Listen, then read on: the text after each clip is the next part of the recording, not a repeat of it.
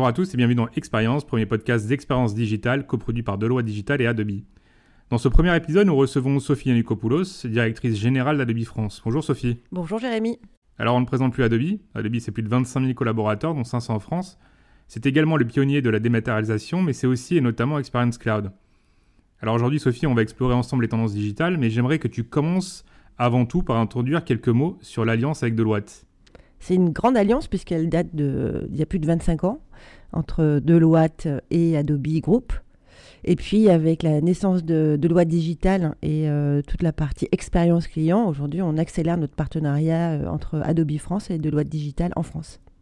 Si tu le veux bien, rentre maintenant dans le vif du sujet avec le rapport Adobe des tendances digitales qui montre que les marques faisant preuve de créativité dans leurs initiatives proposeront des expériences de qualité qui leur permettront de faire la course en tête. Qu'est-ce qui, selon toi, caractérise aujourd'hui les entreprises leaders de cette expérience client qualitative? Ça fait plusieurs années qu'on fait des analyses. Hein. Chaque année, on, a des tendances digitales euh, et on expose un peu notre, point de vue et ce que les clients nous, remontent. C'est clair que l'expérience apparaît à chaque fois comme essentielle euh, pour renforcer la, confiance entre les, clients et les marques et euh, les fidéliser. Et en fait, on voit bien que ces expériences qui sont numériques aujourd'hui de plus en plus, elles deviennent essentielles pour renforcer cette confiance, créer une relation euh, dans la durée, en particulier pour les jeunes consommateurs, euh, on va dire les jeunes génération Y et génération Z. Euh, et, on voit bien que cette génération Z, aujourd'hui, c'est celle qui consomme sur les shops sur Instagram, c'est celle qu'on a besoin d'adresser de plus en plus, parce que d'abord, elle, va elle va concerner bientôt la, la grande majorité des Français, donc il faut qu'on comprenne leurs attentes et qu'on s'y prépare. Alors justement, pour se préparer à cette jeune et nouvelle génération que tu évoques, explique-nous comment les entreprises peuvent venir contribuer à individualiser les expériences clients et potentiellement les rendre plus attractives et satisfaisantes. Il y a plusieurs choses. Hein. En fait, il y a, dans l'expérience client, il y, a le, il y a le contenu, puisqu'on sait bien que quand on commence à interagir avec une marque, finalement, la première chose qu'on voit, c'est le contenu que la marque euh, nous propose. Et puis ensuite, il y a effectivement toute la notion de, personnalisation de la relation. Donc, c'est vraiment les deux thèmes aujourd'hui qu'on adresse auprès de nos clients. Euh, on parle de personnalisation à grande échelle et euh, de cycle de vie du contenu, d'usine à contenu. Donc, je, vais, je vais y revenir. Mais effectivement, quand on arrive à être présent sur toutes les étapes du parcours d'achat du consommateur, on optimise en fait tout le cycle de vente. Donc ça part de l'optimisation euh, des leads, euh, on améliore la conversion derrière de ce qu'on peut espérer, donc euh, des meilleurs indicateurs. Et puis ensuite on renforce la, fidélité du client. Et on voit bien qu'il y a un appétit en fait qui devient de plus en plus constant, insatiable des clients qui attendent d'avoir des expériences qui sont effectivement personnalisées, mais sur un nombre croissant de canaux. Donc, euh, l'intérêt de l'étude qu'on a vue, on voyait qu'il y avait aujourd'hui euh, euh, tous les dirigeants qui constatent effectivement que leur entreprise n'est pas forcément en mesure de répondre à ce besoin de contenu de plus en plus personnalisé. Donc, il y a un vrai, un vrai sujet, donc c'est bien, on est là pour ça. Et, effectivement, quand on regarde un peu comment ça fonctionne, il faut, réussir à travailler ce, cycle de vie du contenu et sa personnalisation, et sa diffusion, et la gestion des, des, flux de travail. Donc en fait, c'est assez, euh, c'est assez complexe, et, euh, mais on voit aujourd'hui que c'est nécessaire et qu'il faut qu'on y aille en fait. Mm. Parlons intelligence artificielle. On sait qu'aujourd'hui, l'utilisation de l'IA doit s'intégrer dans un cadre bien défini pour pouvoir en faire un levier durable de compétitivité. Selon toi, quel type d'opportunité peut-elle représenter pour les entreprises en matière d'expérience client? L'intelligence artificielle, c'est le sujet 2023 euh, on en parle euh, sur tous les sujets. On parle de chat GPT, on parle de mid-journée, on parle de DALI. Donc effectivement, c'est un sujet euh, qu'on a l'habitude d'adresser puisque ça fait longtemps qu'on fait de l'intelligence artificielle chez Adobe. On en fait euh, sur Photoshop pour faire le détouring des photos depuis plus de six ans. Et là, on parle aussi d'intelligence artificielle dans l'expérience client. Donc, tu l'as dit, la première chose importante, c'est effectivement cette notion de responsabilité parce que pour que ce soit un levier durable dans la relation client, il y a une notion d'éthique, de respect euh, de la donnée qu'on va utiliser chez nos clients. C'est la même chose que dans la personnalisation. Ça veut dire que euh, un client qui va accepter de consentir, de nous donner accès à ces données, c'est parce qu'il il a confiance en la marque. Bah là, on est dans la même relation sur la partie intelligence artificielle. Je trouve que je fais à peu près le même, euh, le même ratio.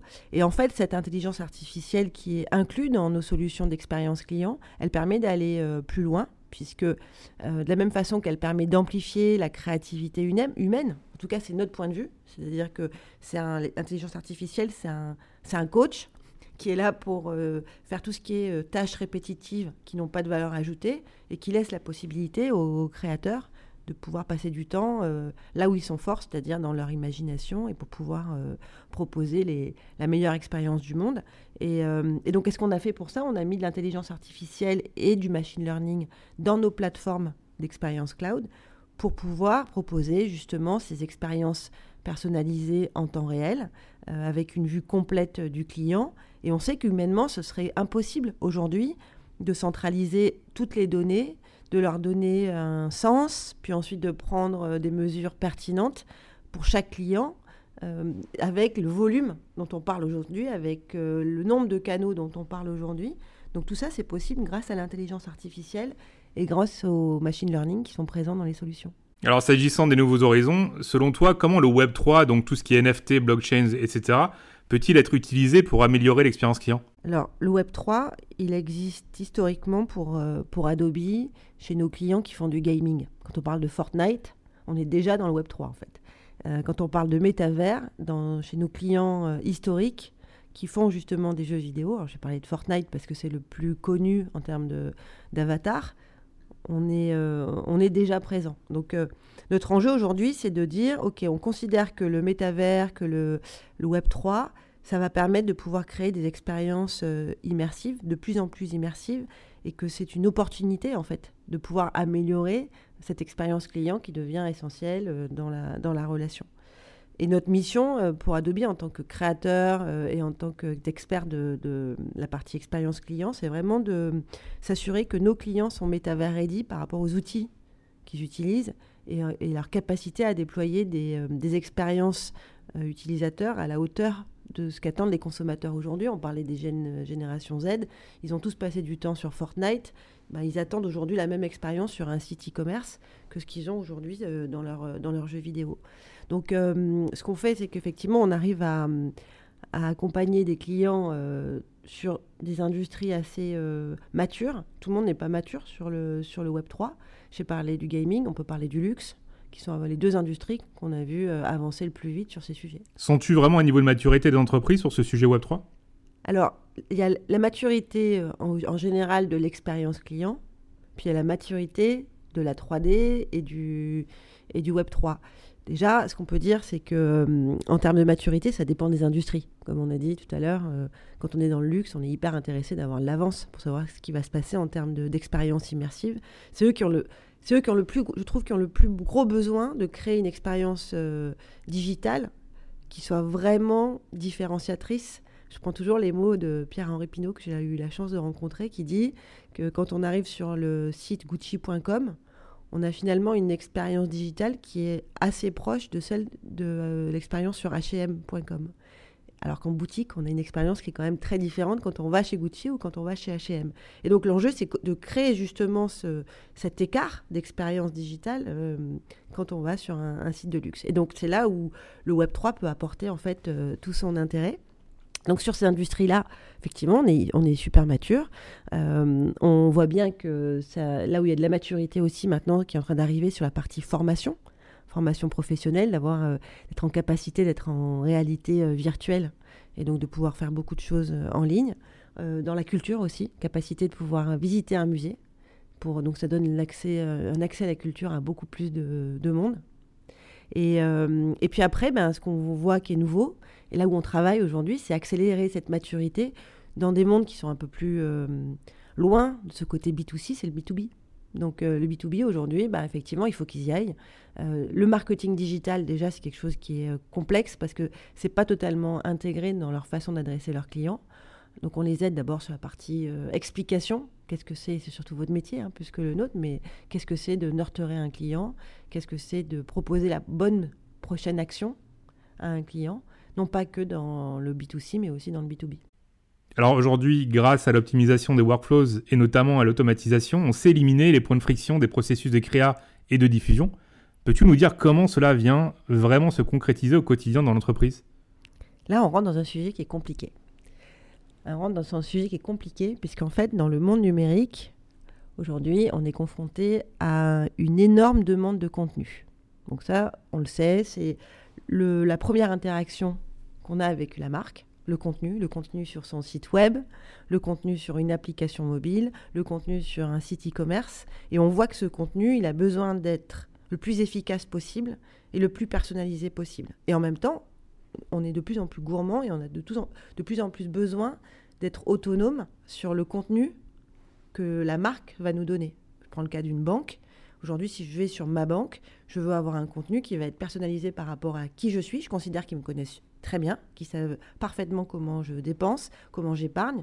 Et donc, j'attends pas avoir un contenu sur euh, ma banque ou sur mon espace euh, client qui soit euh, toujours qui soit le même que celui de mon voisin ou même celui de mon mari. J'attends quelque chose qui soit hyper personnalisé, mais qui soit aussi de super qualité parce que j'ai pas envie de passer du temps à échanger avec mon conseiller sur des produits qu'il va me proposer que j'ai pas forcément envie d'acheter. Et donc, j'ai envie de rester autonome. Donc, on comprend bien que ce contenu, il est essentiel pour toutes les classes d'âge et pour tous les, euh, les, types de besoins. Et donc là, qu'est-ce qu'on constate dans l'étude qu'on a faite?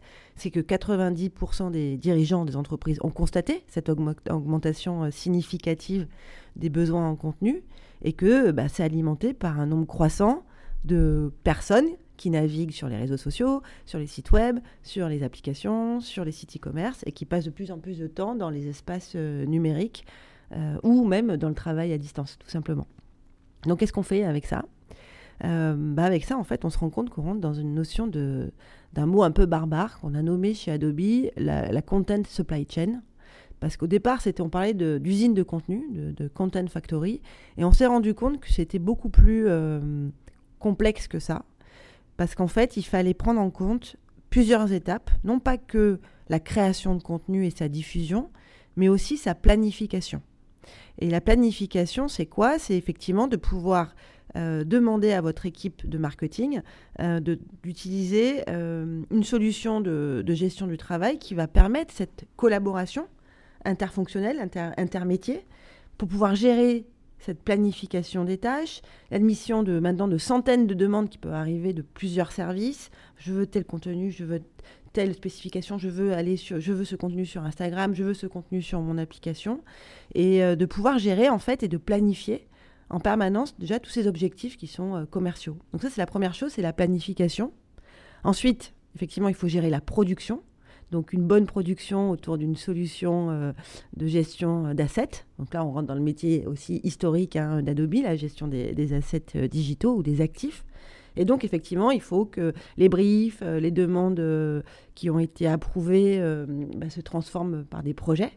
Et donc, tout ça, bah, il faut que ça redevienne de la production, donc il faut que ça devienne du contenu, il faut que ça devienne des campagnes marketing. Et quand tout a été planifié euh, de la bonne manière, eh ben, effectivement, on a toute une partie du, travail en double qui était fait précédemment qui, euh, qui n'existe plus. Euh, on a beaucoup de mails inutiles qui disparaissent et donc on arrive à gagner aussi en efficacité. Donc là, on est sur le deuxième sujet de notre mot barbare de content supply chain. Donc je parlais de planification d'abord, de production Et puis la troisième, bah, effectivement, c'est la livraison. C'est pour ça qu'on a parlé de supply chain.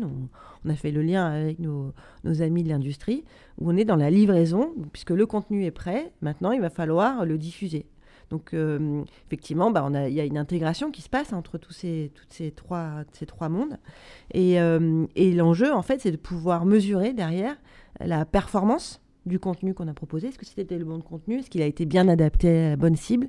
Est-ce qu'il a été euh, donc efficace? Est-ce que cette campagne a été efficace? Donc on, est bien dans le, dans le marketing euh, digital aujourd'hui qui nécessite d'être mesuré. On n'est plus dans un marketing qui coûte de l'argent, on est dans un marketing qui rapporte de l'argent à l'entreprise. Donc c'est vraiment ça aujourd'hui le, le message. Et effectivement, ces datas, elles vont nous aider à alimenter, retour au départ, la planification. On sait que cette campagne, elle a été efficace donc en fait, on va revenir sur la planification et on va la reprogrammer pour le mois prochain. Donc on est vraiment dans un cycle de vie du contenu dans sa globalité, avec une efficacité euh, du marketing qui peut vraiment euh, gérer ses, indicateurs et sa performance. Alors tu nous as parlé de contenu, créativité, innovation. Comment cela vient s'inscrire dans les cadres de l'e-commerce? L'exemple en fait que j'ai euh, donné tout à l'heure sur Gucci et H&M est un bon exemple. Ce sont des, gros shops euh, e-commerce aujourd'hui. Et on voit bien qu'il faut réussir à mêler tout ça. Il y a besoin de contenu, il y a besoin de pouvoir euh, euh, aller loin pour aller acheter un sac Gucci sur la capacité de le voir en 3D. donc on a toute la technologie 3D qui va être importante. Et on va aussi parler de, marketing durable, mais aussi de conception durable. J'aime bien parler de, de notre client Salomon, qui a décidé, en fait, de, euh, au-delà de la partie e-commerce, en amont, de pouvoir créer les échantillons de leurs euh, chaussures en 3D pour éviter, en fait, la fabrication de, d'échantillonnage et donc qui nécessite bah, d'une part de, des matériaux pour pouvoir le faire, mais aussi euh, du transport pour pouvoir l'envoyer, envoyer les paires de baskets qui créent dans les différents pays pour pouvoir justement aller les proposer à leur multimarque, à leur réseau de distribution. Donc en fait, tout ça, ça a été transformé en 3D. Donc ils se sont rendus compte que grâce à ça, ils avaient économisé juste au niveau de Salomon. Hein. Donc on n'a pas parlé de Nike, euh, qui a un, gros client en commun. 2000 euh, paires de baskets par an qui sont créées juste pour faire l'échantillon et être mises à la poubelle.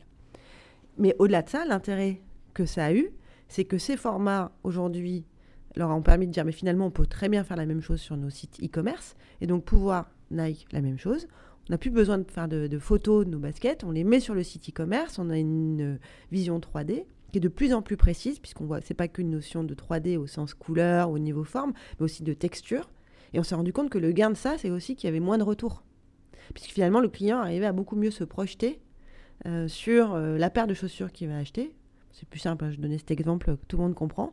Et donc, le gain, il est à la création, il est effectivement sur la partie euh, photo shooting, donc on se retrouve finalement avec beaucoup plus de produits, c'est beaucoup plus facile de diffuser des couleurs, des, euh, des, hum, des textures, des formes sur le site e-commerce. Et en plus, grâce à ça, il y a moins de retours. On arrive à la fin de cet épisode. Merci Sophie d'avoir répondu à toutes nos questions. Merci pour cet échange qui nous a permis de mieux comprendre et appréhender les tendances digitales.